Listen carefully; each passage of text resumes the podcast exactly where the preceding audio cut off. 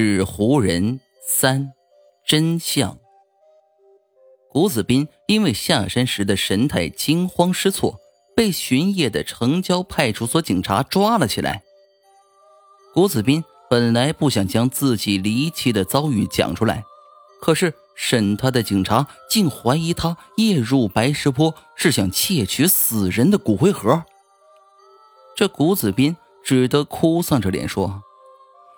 我哪是上山窃取骨灰盒，我我其实是遇到鬼了。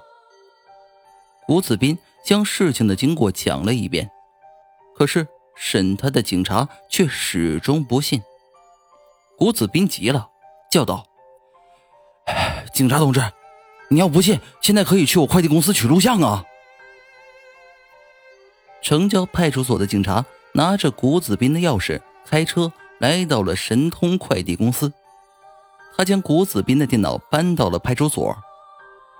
可是，一放昨晚那个白袍怪人去取件的录像，不仅谷子斌吓了一跳，审他的那个警察也愣住了。电脑的显示器上根本没有白袍人的身影，那镜头的谷子斌一直是在唱独角戏。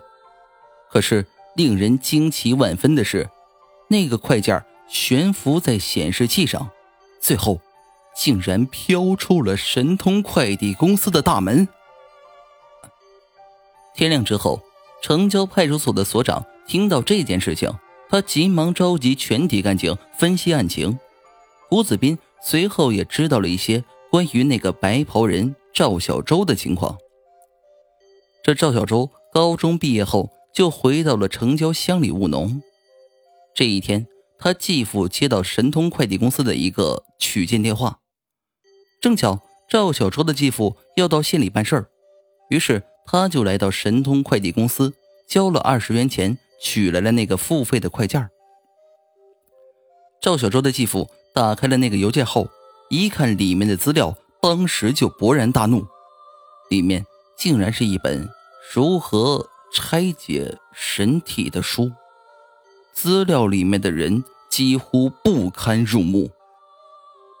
赵小周的继父回到家后，便将赵小周狠揍了一顿，因为给赵小周发件的人是他的高中同学，这件事儿几乎让赵小周百口莫辩。当时城郊乡派出所正在帮刑警队协查一起分尸案，派出所的警察得知赵小周手里有资料，就急忙将他请到了派出所。经过调查，赵小周虽然和这起血案无关，但赵小周自觉羞愧难当。他出了派出所之后，便随即投河自尽了。赵小周的尸首最后也没找到。按当地的风俗，赵小周出殡的时候，他家里就给他烧了一个纸糊人做的替身。谷子斌听完警察讲赵小周变成纸糊人的经过。他当场吓得一张脸变得煞白。那个审问他的警察拍了拍谷子斌的肩膀，说：“根据我们掌握的资料显示，全国各地最近发生过近百起骗取顾客快递费的案子。那些骗人的快件大多是从青武县、天水市和滨岛市这三个城市寄出来的。”谷子斌离开了派出所，他急忙拿起电话，然后。给自己的小舅子薛平打了一个电话。如果他没记错的话，薛平这一两年来就曾经在那三个地方分别开过快递公司。电话接通后，薛平的声音透过话筒传了过来。谷子斌问道：“薛平，你赶快给我说实话，那些骗人的垃圾快件是不是你搞的鬼？”薛平原本厚实的声音。不知道是什么原因，竟然一下子飘忽了起来。没有啊，我从不干违法的事情。可是话筒那边却突然传来薛平惊叫的声音：“你们是谁？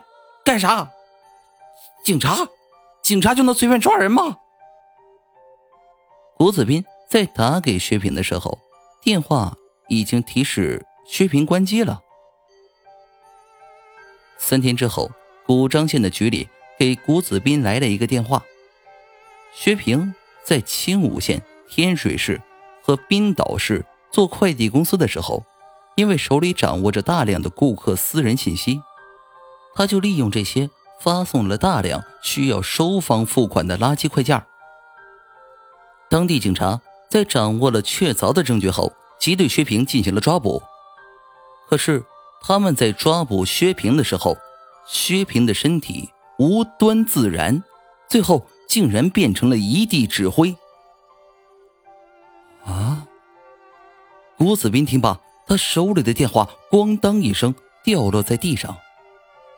薛平搞了一个黑快递公司，骗人钱财，他竟将自己变成了没有灵魂和肉体的纸糊人。